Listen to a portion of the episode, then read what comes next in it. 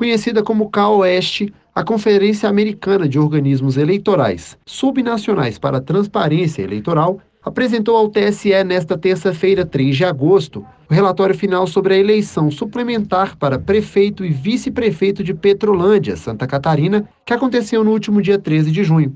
A CAOeste é uma organização não governamental que acompanhou ao lado da transparência eleitoral a evolução do pleito na cidade catarinense.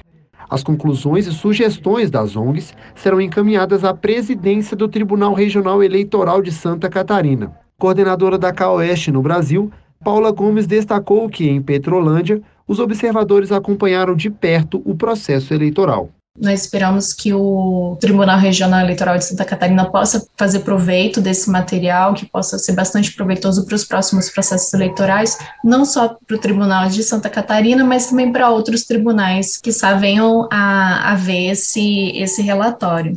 Conforme o resultado da eleição em Petrolândia, o candidato Irone Duarte, do PP, venceu a disputa para a prefeitura ao obter 47,98% dos votos válidos. Do TSE, Gabriel Pontes.